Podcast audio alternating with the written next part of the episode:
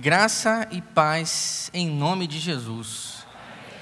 Depois de um período de férias, depois de um período de descanso, pela graça de Deus, né, estou de volta.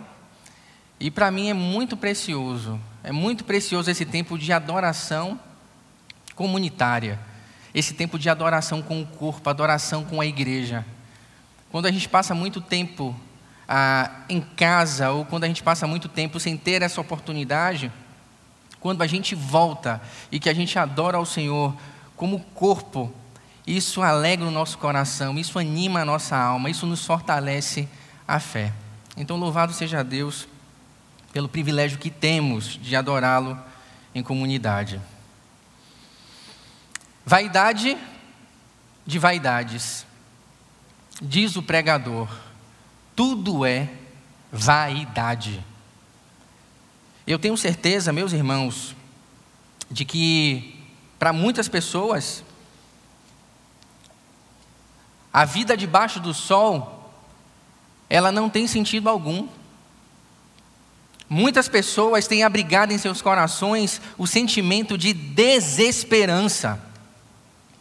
2020 foi um ano incrivelmente difícil Muitos diriam que 2020 foi um ano para ser esquecido, um ano para não ser lembrado. Quando 2020 começou, ninguém podia imaginar que nós enfrentaríamos uma terrível pandemia e as suas terríveis também consequências. Primeiro lockdown. Nós tivemos ali a nossa liberdade cerceada. E logo em seguida, uma sequência de mortes em massa. Alguns de nós enfrentaram a morte de frente, alguns tiveram ali face a face com a morte e escaparam. Outros não. Muitos de nós no ano de 2020 enfrentou o luto, enfrentou a falência, enfrentou o desemprego, enfrentou a insegurança alimentar, enfrentou a depressão. E agora falta de oxigênio e demais incertezas de todas as espécies. A grande questão é que antes da pandemia nós já tínhamos problemas. Quem já tinha problema antes da pandemia? Todos nós. E na verdade, esses problemas só se potencializaram com a chegada do vírus. Para muitos, a vida que já era muito difícil ficou muito pior. E muitos mergulhados nesse cenário de impotência e desesperança, de maneira obrigatória, tiveram que fazer uma pausa para se questionar. Mas o que tudo isso significa? Qual o sentido disso tudo? Nós tivemos a nossa liberdade cerceada por causa de um vírus que a gente nem consegue ver. Onde está o sentido dessas coisas? E muitos refletiram um pouco de forma mais abrangente e, se questionaram: será mesmo que a vida tem sentido? Será mesmo que essa vida debaixo do sol tem algum sentido? Muitos aproveitaram o isolamento para fazer isso. Outros fizeram isso, refletiram sobre isso trabalhando na linha de frente. E outros fizeram isso no leito da dor. E muitos chegaram à conclusão de que a vida debaixo do sol, ela não tem sentido algum. O autor de Eclesiastes, ele compartilhou do mesmo sentimento de desesperança. Ele compartilhou do mesmo sentimento de que a vida não faz sentido, de que ela é um absurdo. E é exatamente por esse motivo que eu convido você nessa manhã a abrir ou acessar a sua Bíblia, no livro de Eclesiastes, no capítulo 1. O tema da nossa mensagem de hoje, você já pôde ver? Ela se chama A Vida Debaixo do Sol, uma jornada em busca de sentido.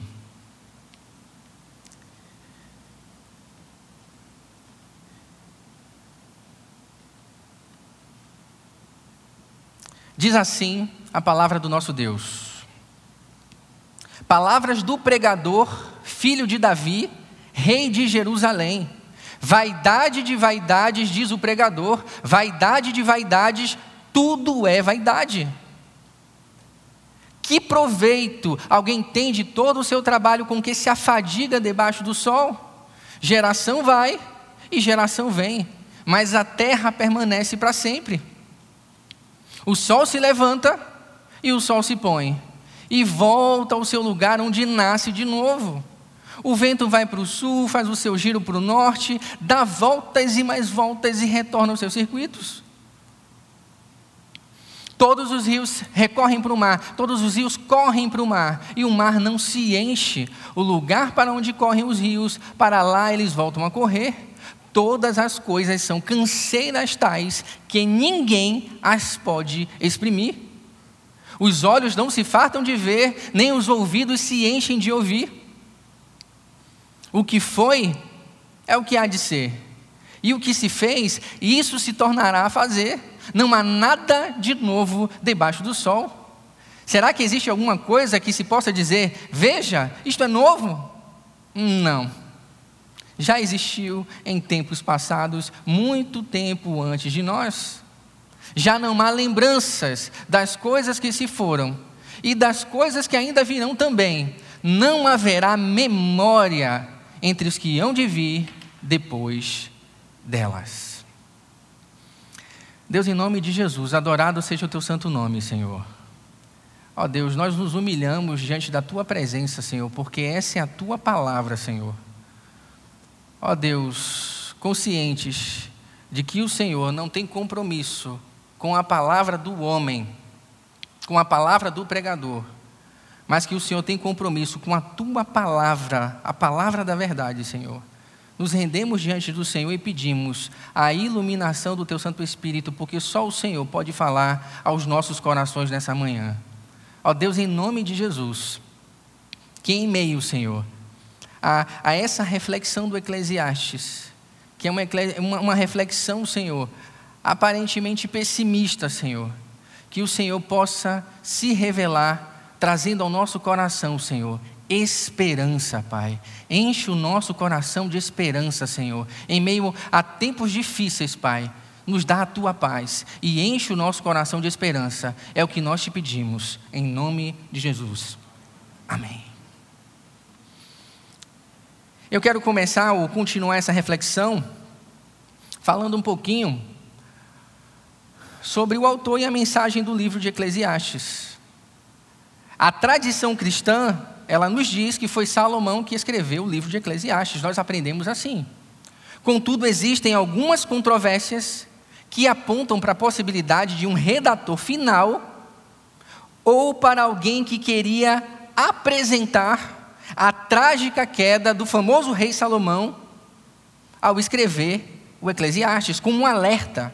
Ou seja, alguém usou a história da vida de Salomão para escrever o livro de Eclesiastes.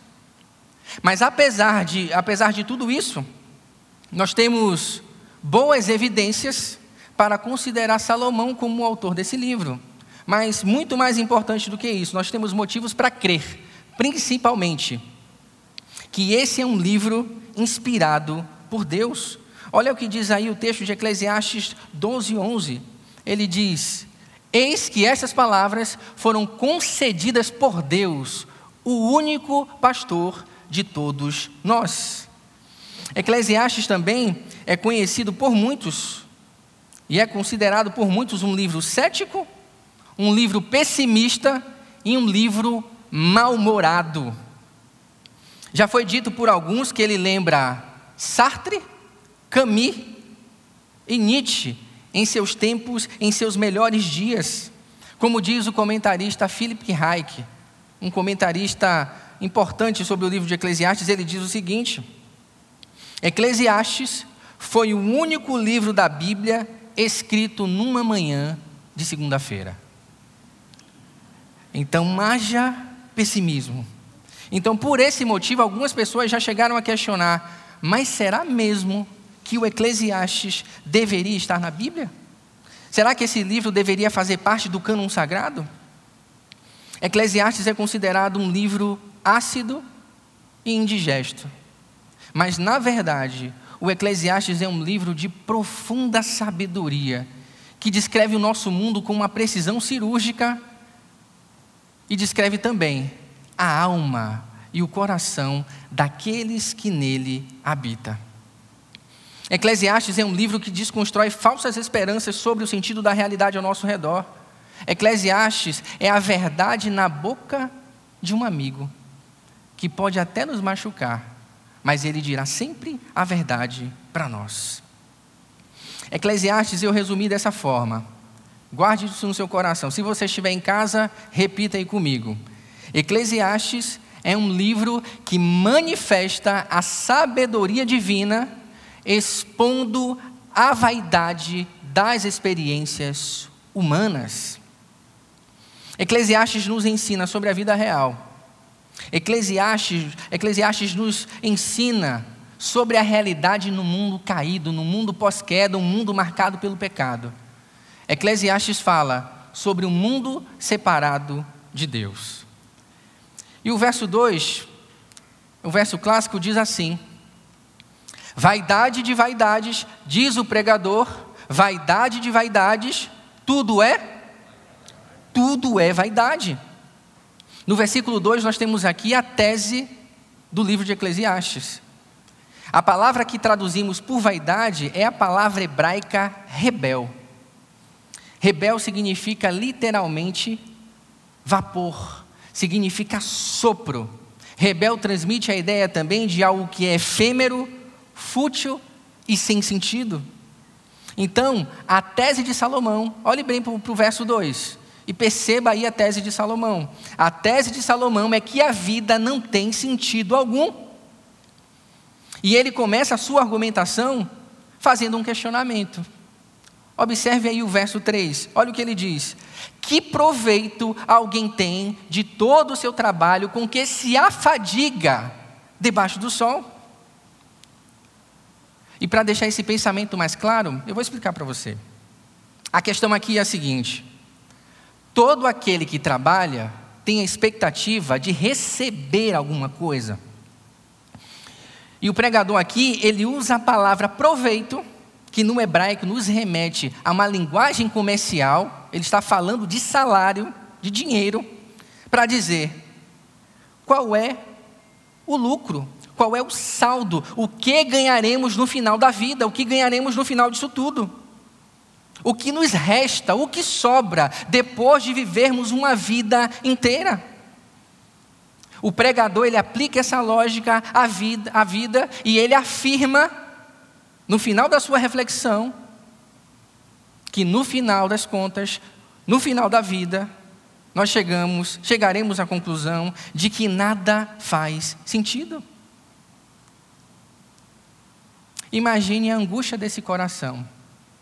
Imagine a desesperança desse coração ao olhar para a vida debaixo do sol e afirmar que depois de uma vida toda de esforços, de empreendimento, depois de uma vida inteira vivida, no final das contas, a sua vida não vale absolutamente nada. É isso que o Eclesiastes está dizendo, é essa a tese do Eclesiastes. No final das contas, não existe proveito algum nessa vida que nós vivemos debaixo do sol. Para o Eclesiastes, a lógica não bate. Para o Eclesiastes, a conta não fecha. Por quê? Porque tudo isso que vivemos é passageiro. Porque tudo que vivemos é fugaz. Nada debaixo, nessa vida debaixo do sol, pode nos preencher, nada te preencherá. Estaremos sempre insatisfeitos e correndo atrás do vento, correndo atrás de alguma coisa que não nos pode preencher. E no final das contas, tudo será vaidade, tudo será em vão, tudo será correr atrás do vento. E é interessante porque o Eclesiastes, perceba aí, a palavra vaidade aparece quantas vezes? Quantas vezes? Pode contar, não tem problema, vamos lá contar. Uma, duas, três, quatro, cinco. Mas perceba que ela aparece aí é, num par, né? Ela diz, o texto diz, vaidade de vaidade, diz o pregador, vaidade de vaidades, tudo é vaidade. Então o que nós temos aqui é o pregador dizendo, ele usando aí o superlativo hebraico para aumentar a força da sua fala. Talvez você já tenha se contaminado um pouquinho com o pessimismo do Eclesiastes. Talvez você já tenha entendido que para ele a vida não faz sentido algum. Mas ele ainda quer dizer mais para você. Ele está dizendo: vaidade de vaidades, tudo é vaidade, vaidade de vaidade, tudo é vaidade. Ele está dizendo: a ausência de sentido da vida, ela é tão grande que ela chega a ser absurda. Não, não, não cabe, não cabe na nossa reflexão o quão vazia e sem sentido é a vida. E aí ele constrói, continua construindo o seu argumento. Você já sabe disso que eu coloquei na telinha. Não existe proveito, não existe sentido algum na vida debaixo do sol. Essa é a tese de Salomão. E ele continua para reforçar a sua tese, argumentando o seguinte: olha o verso 4. Ele diz: geração vai e geração vem, mas a terra permanece para sempre. Então, para o Eclesiastes, a vida não passa de repetição, de canseira e de enfado. Não fique cansado com Eclesiastes ainda não. A vida não passa de repetição, canseira e enfado. Ele está dizendo que uma geração passa e que a outra geração chega mas nada muda. Tudo é sempre igual, tudo é sempre a mesma coisa. E ele prova a sua tese analisando a experiência humana. E ele começa isso analisando as gerações. As gerações, gerações vão e gerações vêm, mas nada muda. Eu quero destacar uma coisa aqui para você. Quando o Eclesiastes ele está montando o seu argumento, ele está montando com base na sua tese. Qual é a tese dele? De que a vida não faz sentido algum, não perca isso de vista. Então, tudo o que acontece na vida debaixo do sol não tem sentido. E ele vai construindo os seus argumentos pensando nessa lógica. Então, pensando nas gerações. Vou dar um exemplo para vocês. Os mais velhos, quem aqui se considera uma pessoa experiente? Uma pessoa. Poucos? Nossa, Gente, vocês precisavam dizer, concordar comigo, porque senão não vai ter sentido o que eu vou falar. Obrigada, gente. Então, nós temos aqui no nosso auditório pessoas experientes, pessoas que os mais jovens chamam de mais velhos, viu? Então, os mais velhos sempre se acham superiores à geração passada. E a gente já, esse exemplo é batido, mas eu vou dizer: quantos já ouviram aqui né, os mais experientes falando, no meu tempo, as coisas eram diferentes. Então, se você fala no meu tempo, essa é uma boa dica para você perceber que você já é uma pessoa experiente.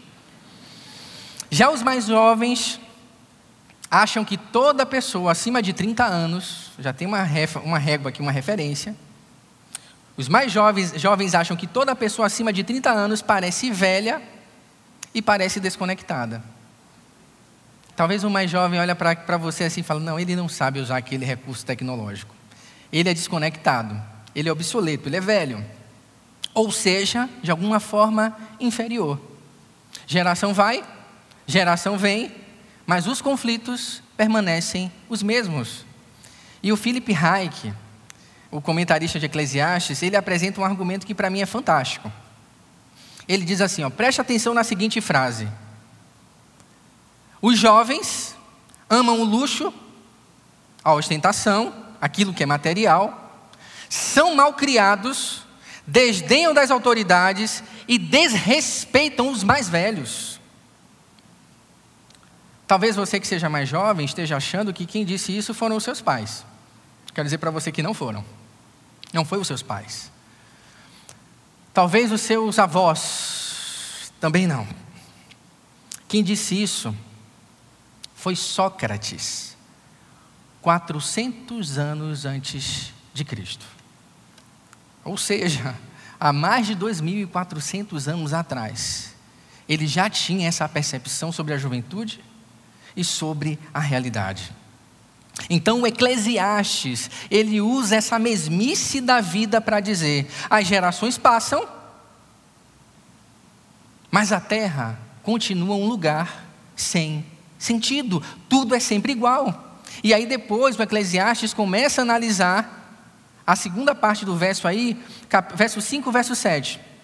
Ele começa a analisar a natureza. Por quê? Porque ele quer comprovar sua tese de que a vida não tem sentido. E ele diz: o sol se levanta e o sol se põe, e volta ao seu lugar onde nasce de novo. Para o Eclesiastes, a jornada do sol não tem sentido algum. Eu diria que o Eclesiastes, ele implica até com a jornada do sol. Ele está tão amargo, está tão descontente que ele implica até com a jornada do sol.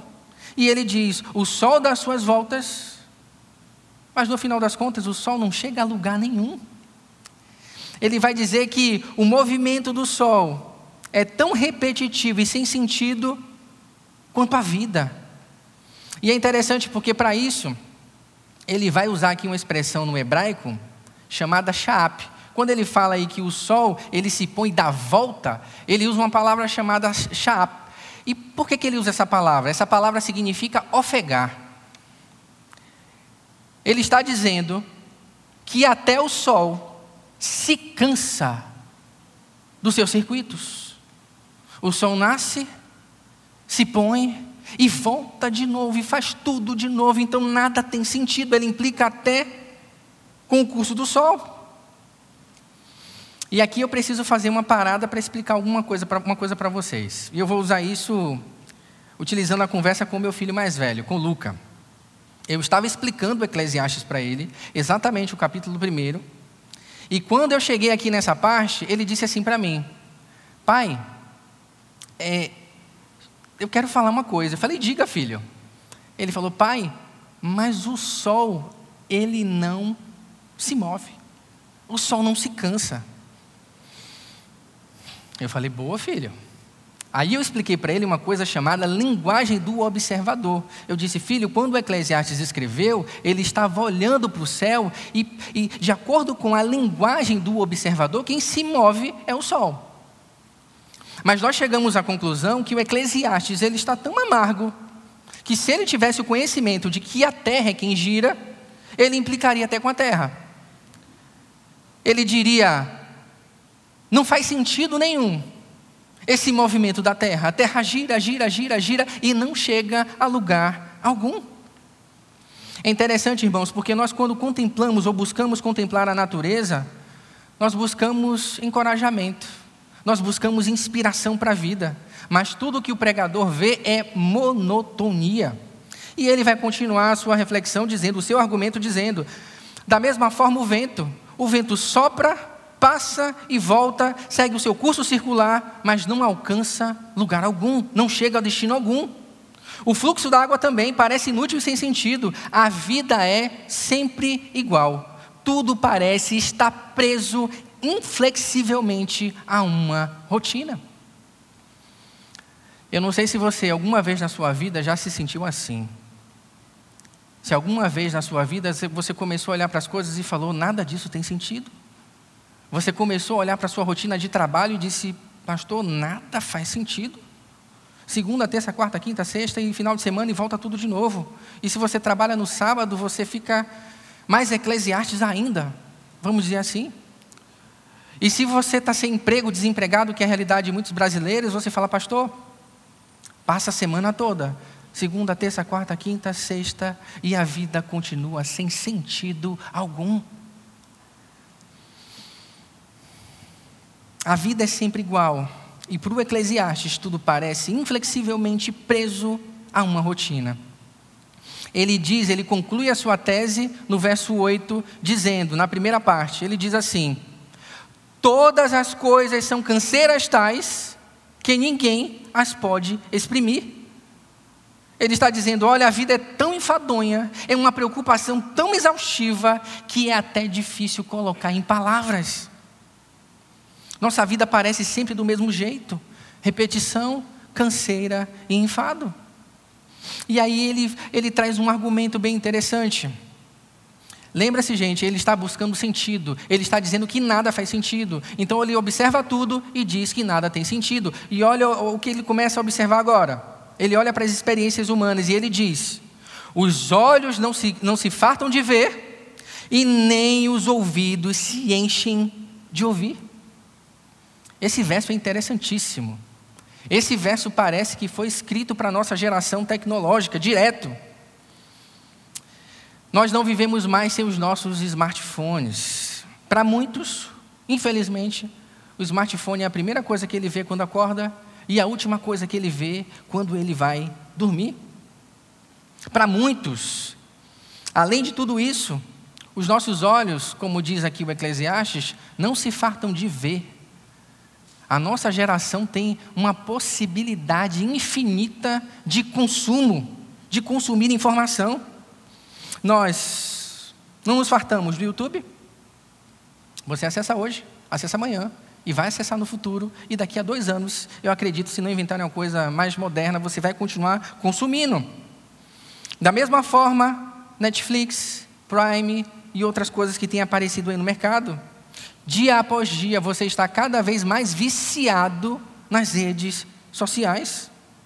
Você está sendo sempre fisgado por uma notificação e você ficará fatalmente aprisionado, me perdoe a expressão, por uma maldita timeline infinita. Você vai ficar ali, ó. Foi fisgado pela notificação e vai ficar ali, olhando horas e horas e horas. Quando não, você, por causa daquela notificação, você não vai comprar alguma coisa. Caiu na isca. E no final de tudo, você vai terminar aquela maratona com a sua timeline ali, com os olhos doendo, com dor de cabeça, lembrando que tem um bocado de coisa para fazer que você não fez, com a sensação de ter o seu tempo jogado no lixo. Nós estamos, meus irmãos, entorpecidos pelas redes sociais. Nós estamos cheios dessa tecnologia. Agora, o interessante é que não há nada de novo lá. Os nossos olhos e ouvidos não se fartam de ver e de ouvir, porque não encontra nada de novo que possa dar sentido, nada de novo que possa saciar a sua alma. É por isso que ele busca uma vez, e busca de novo, e busca de novo, e vai continuar buscando.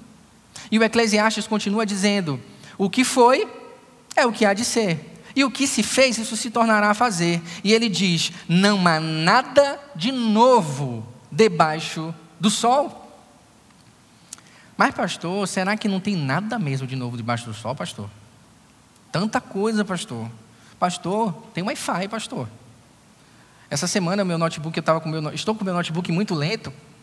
Aí, pastor Wilson e a galera do Decom fala, pastor, compra um SSD.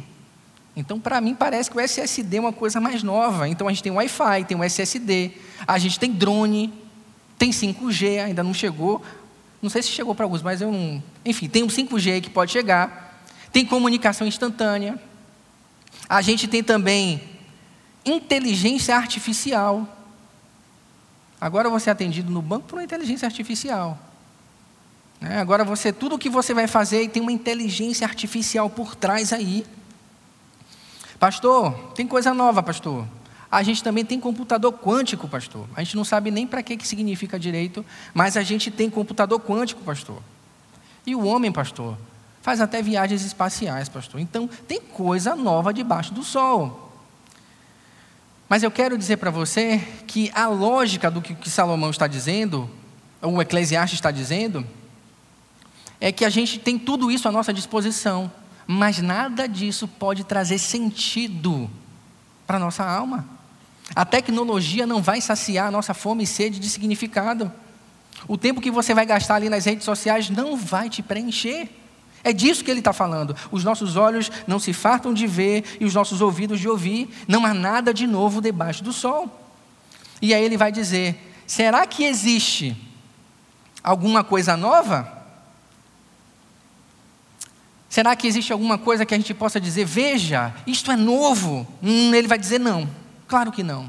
Porque essas coisas já existiram no passado, muito antes de nós. Já não há lembrança das coisas que se foram, e das coisas que ainda virão, também não haverá memória entre os que hão de vir depois dela. Ele está dizendo aqui que existe uma espécie de amnésia coletiva com relação às coisas passadas. E tudo aquilo que você acha que é novo já foi feito de alguma forma no passado. Ou tudo aquilo que você acha novo é apenas uma forma nova ah, de fazer aquilo que você já faz há muito tempo. Muda a forma, mas a essência permanece a mesma. Então, meus irmãos, para fechar esse versículo aqui, próximo versículo. Pronto. O Eclesiastes, ele está descrevendo aí um processo cíclico, um processo de repetição. Lembra do sol? Lembra dos rios? Ele está descrevendo aí um processo cíclico, um processo que se repete. Para o Eclesiastes, a história ela é cíclica. Para o Eclesiastes, a história não está levando o homem para lugar algum. Ele parece, a história parece andar em círculos e não em linha reta, como um hamster.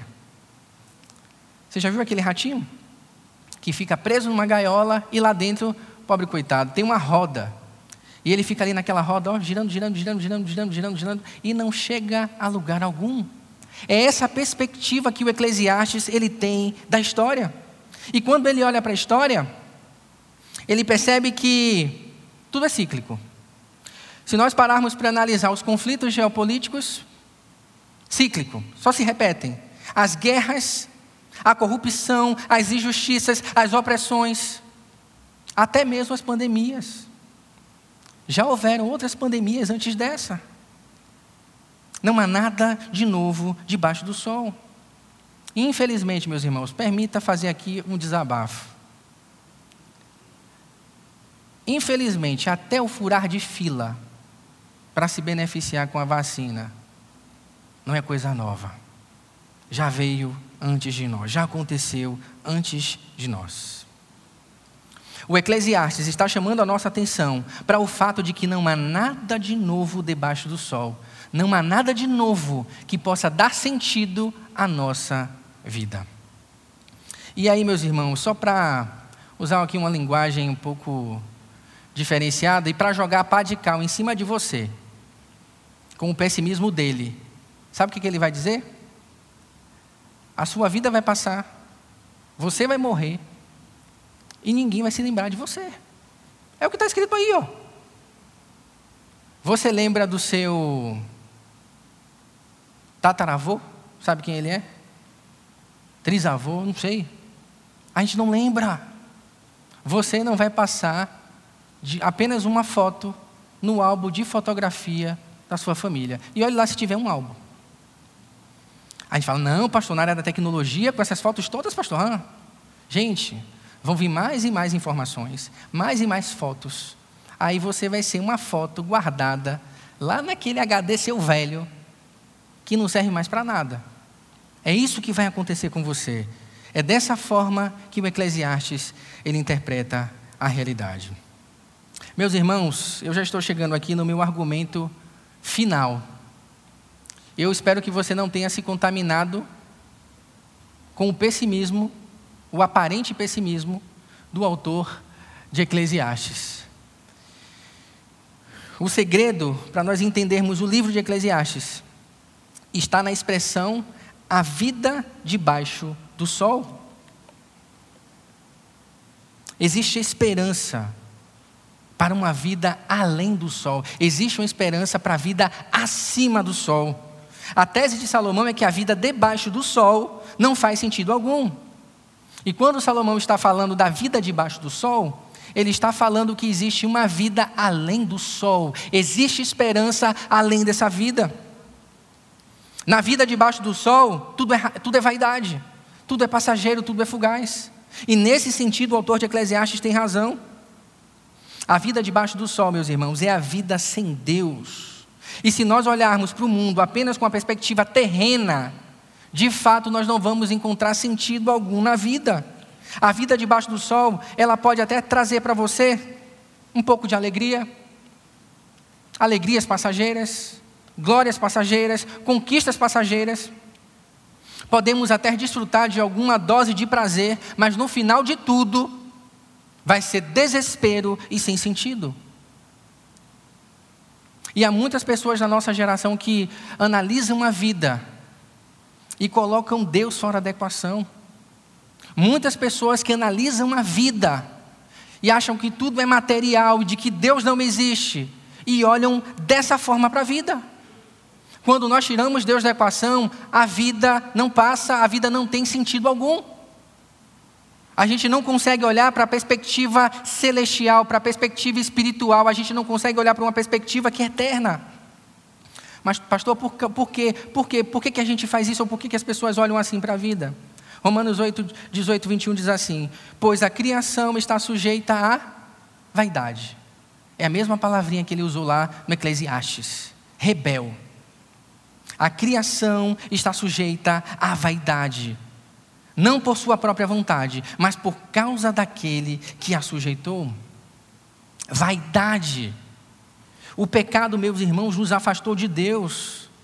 Nós vivemos num mundo caído, num mundo pós-queda.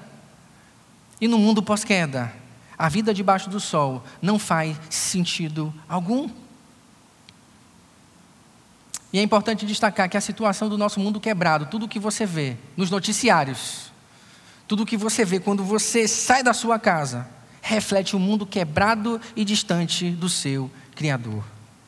A vida debaixo do sol e o livro do Eclesiastes, eles nos apontam, nos lembram do mundo no qual nós caímos. O livro de Eclesiastes aponta para a nossa necessidade de um Salvador. Nós precisamos de um Salvador, nós precisamos de um Redentor. E eu tenho uma boa notícia para você. Não só você que está aqui, mas uma boa notícia para você que nos assiste também. Existe esperança na vida acima do sol. Nós podemos ter esperança porque existe um Deus que reina acima do sol. Nós temos um Deus que está sempre fazendo algo novo. Nós temos um Deus de boas notícias, de boas novas. O ciclo da repetição com a vinda de Jesus Cristo, ele foi quebrado. Jesus Cristo é a boa notícia sem precedentes em toda a história. Lembra do Eclesiastes procurando algo novo? Jesus Cristo é a boa notícia sem precedentes em toda a história.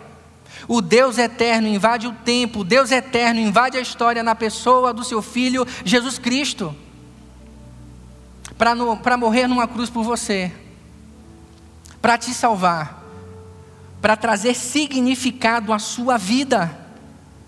Alguém do lugar acima do sol entrou nesse mundo, na vida abaixo do sol, para poder resgatar a mim e a você. Deus não se esquece de nós. Deus não se esqueceu do homem. E Cristo é o algo novo que dá sentido à vida.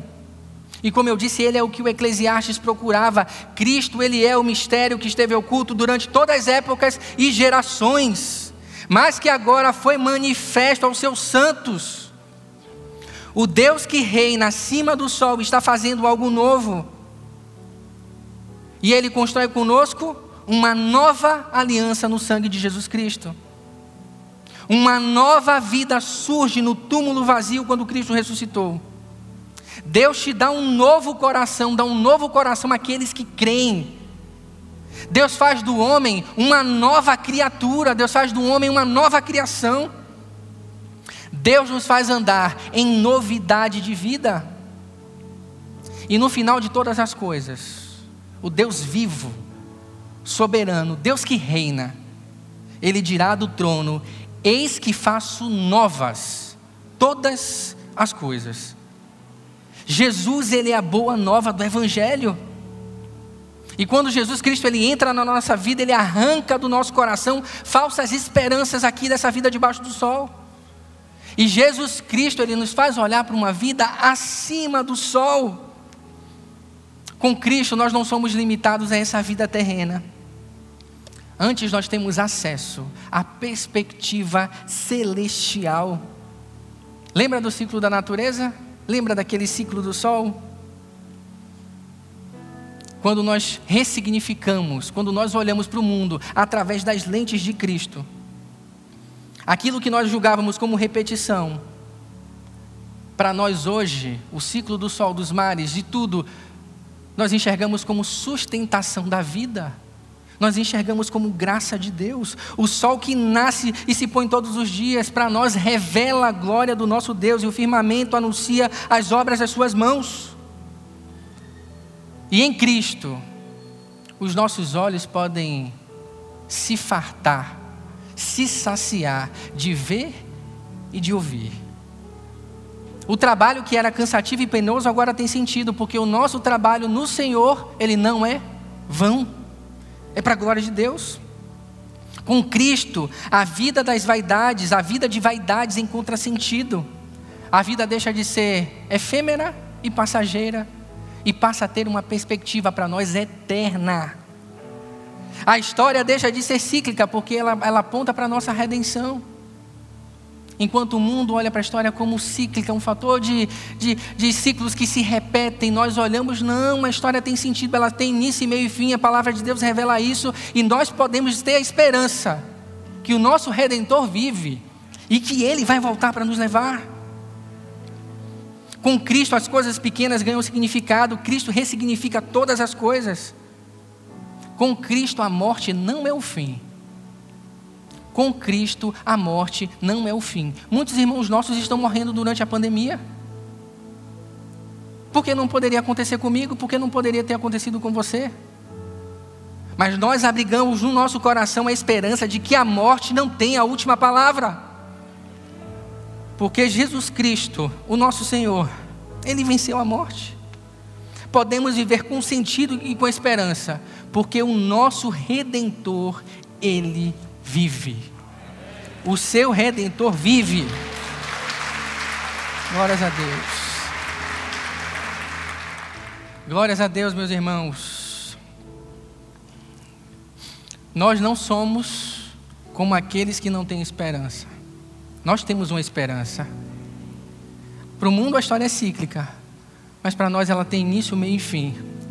E ela termina com o nosso Redentor assentado sobre o trono, fazendo novas todas as coisas. E nós precisamos guardar essa esperança em nosso coração.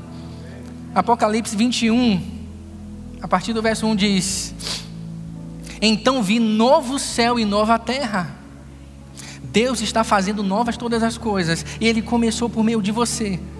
Deus ele faz de cada um de nós novas criaturas, porque Ele fará um dia novas todas as coisas. Então vi novo céu e nova terra, pois o primeiro céu e a primeira terra já haviam passado e o mar já não existia. Vi também a cidade santa, a Nova Jerusalém, que descia do céu da parte de Deus, adornada como uma linda noiva para o seu esposo amado. E ouvi uma forte voz que procedia do trono e declarava: Eis o tabernáculo de Deus, agora está entre os homens, com os quais ele habitará. Eles serão seu povo, e o próprio Deus viverá com eles e será o seu Deus.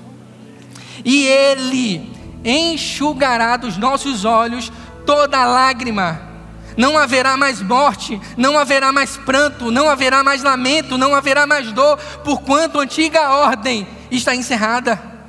Aquele que está assentado no trono afirmou: Eis que faço novas todas as coisas.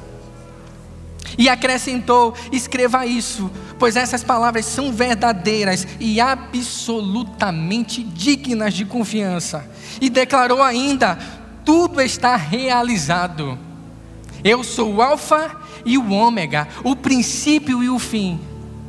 E a todos quantos tiverem sede, sede de sentido, lhes darei de beber graciosamente da fonte da vida. Nós somos privilegiados.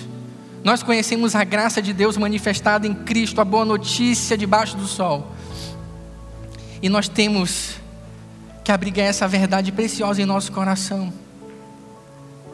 Enfrentamos dias difíceis, tempos difíceis, mas nós temos uma esperança, nós temos um Salvador, e nós temos um Redentor que está vivo. Deus, em nome de Jesus, adorado seja o teu santo nome por essa porção preciosa da tua palavra, Senhor. Que a tua verdade preencha o nosso coração de esperança, Senhor e se existe alguém que nos assiste, Pai, o Senhor também pensou neles, Pai. Naqueles que não o conhecem, mas que, mas que estão tendo contato com o Teu Evangelho, Senhor, nessa manhã. Ó Deus, que o Senhor lhes abra a mente, Senhor, lhes abra o coração, para desfrutarem também, Senhor, de uma esperança que é viva e eterna.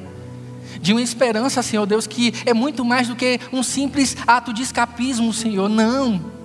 Nós pensamos no céu, porque é verdade, porque é o fim da história. E pensar dessa forma, Senhor, ressignifica a forma como nós vivemos aqui nesse mundo, aqui e agora, Senhor. Nós vivemos como quem tem esperança, Senhor. Ó Deus, em nome de Jesus, que o Senhor faça a tua obra, Senhor, nesses corações também. E nos nossos corações, Senhor. No coração daqueles que já são cristãos, Senhor. Mas que por vezes, Senhor, costumam olhar para a vida debaixo do sol. Que o Senhor nos lembre todas as manhãs que existe a vida, existe vida acima do sol. Nos abençoa, Pai, abençoa o teu povo. Ó Deus, com toda sorte de bênçãos, Senhor, materiais, espirituais, que o Senhor nos guarde, que o Senhor nos proteja. E que a tua palavra, Senhor, não seja roubada do nosso coração. Nós oramos assim ao Senhor, em nome de Jesus. Amém. Deus abençoe a sua vida, um domingo de paz, um domingo de alegria na presença do Senhor, porque você é alguém que tem uma esperança. Deus abençoe em nome de Jesus.